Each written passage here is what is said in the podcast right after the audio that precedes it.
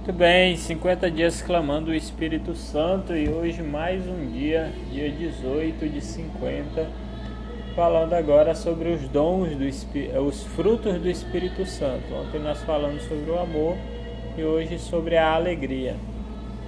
Né? A alegria que vem de Deus. O profeta Baruque vai pedir para o povo: vê a alegria que te vem de Deus. Né? Qual é a alegria que te vem de Deus?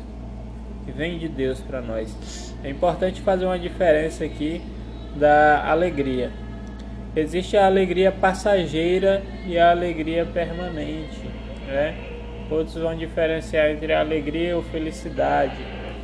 Mas o caso aqui é que uma ela gera é, é, diferenciar na verdade a alegria de prazer, né? Geralmente, quando a gente possui algo material, aquilo gera um prazer passageiro. Quando a gente tem é, uma relação, um namoro, né? Aquilo gera um prazer, uma amizade, gera um prazer que é passageiro, né? Mas a alegria do Espírito Santo, o fruto do Espírito Santo, é uma alegria permanente. É uma alegria que vem de reconhecer a presença de Jesus nas nossas almas. É a alegria da ressurreição, tá? É... E Jesus mesmo vai falar que que fala que a alegria, né? Ele fala para a gente guardar os mandamentos e permanecer nele. E ele fala isso para que a, a alegria dele permaneça em nós, né? E a nossa alegria seja completa.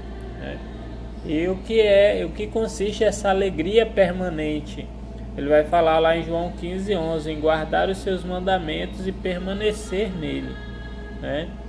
É, lá em João 16, 20, ele vai falar ainda que,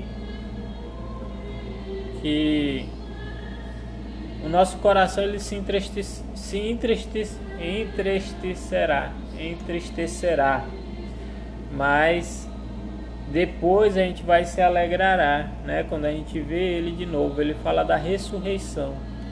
O nosso coração ele vai se alegrar por causa da ressurreição, da presença dele que é permanente conosco. E essa alegria de Jesus, ela não depende da gente possuir algo ou não, estar sempre é, não haver problemas ou não haver é, tribulações ou não haver sofrimento. Né? Geralmente, quando a gente pensa em alegria, a gente pensa logo na ausência de sofrimento, na ausência de tribulação. Mas essa alegria que vem de Deus, ela permanece mesmo se a gente estiver passando por uma situação difícil, passando por momentos difíceis, por sofrimentos, por doença, né? A alegria do Senhor ela permanece. Por exemplo, Paulo, ele foi um homem que ele vivia a alegria do Senhor e ele é, levava as pessoas a sentirem, é, experimentarem essa alegria. Tanto é que ele vai falar aos filipenses várias vezes: alegrai-vos no Senhor, lá em Filipenses 3, versículo 1, e no Filipenses capítulo 4, versículo 4, ele repete: alegrai-vos no Senhor. Eu repito: alegrai-vos. E aí ele vai falar: Não vos preocupeis com coisa alguma, mas apresentai tudo ao Senhor, pois Ele tem cuidado de vós. Tá? Apresentar as coisas que a gente passa ao Senhor. Paulo, quando ele escreve essa carta, ele estava preso, tinha sido açoitado, tinha sido maltratado, estava sendo perseguido. Então ele tinha alegria, mas não era alegria por aquilo que ele estava. É, experimentando naquele momento, mas ele tinha alegria da certeza de que ele estava na presença do Senhor e de que o Senhor estava com ele. Porque ele vai falar depois: viver para mim é Cristo, né?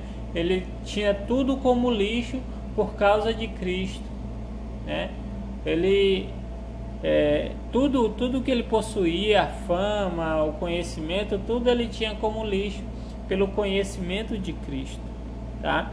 Então, quando a gente guarda os seus mandamentos, a gente busca estar com Ele, né?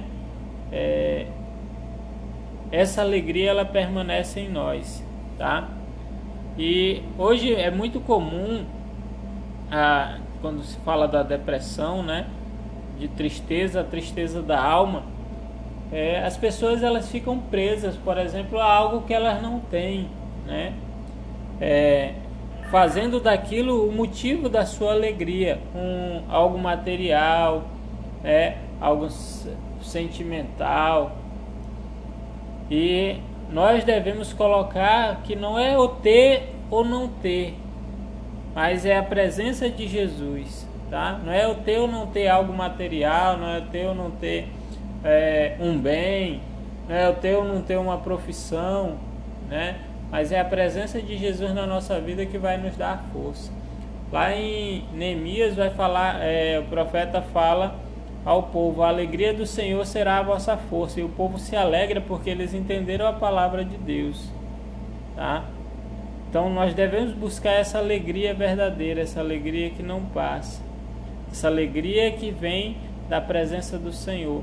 O próprio Paulo vai falar que ele tudo pode naquele que fortalece ele, ele pode é, ele pode viver na penúria e pode viver na fartura também. Tá? Então que nesse dia nós possamos pedir ao Espírito Santo, vem Espírito Santo e nos dá o dom da alegria. Vem Espírito Santo sobre todo sentimento de tristeza, todo momento de tristeza, que a gente possa é, ter essa alegria permanente em Ti a alegria de estar na tua presença, Senhor, a alegria de viver os teus mandamentos, a alegria de saber que nós que o Senhor prometeu a vida eterna e que o Senhor nos dará a vida eterna. Vem Espírito Santo sobre nós em nome de Jesus. Amém. Fique com Deus, meu irmão, minha irmã.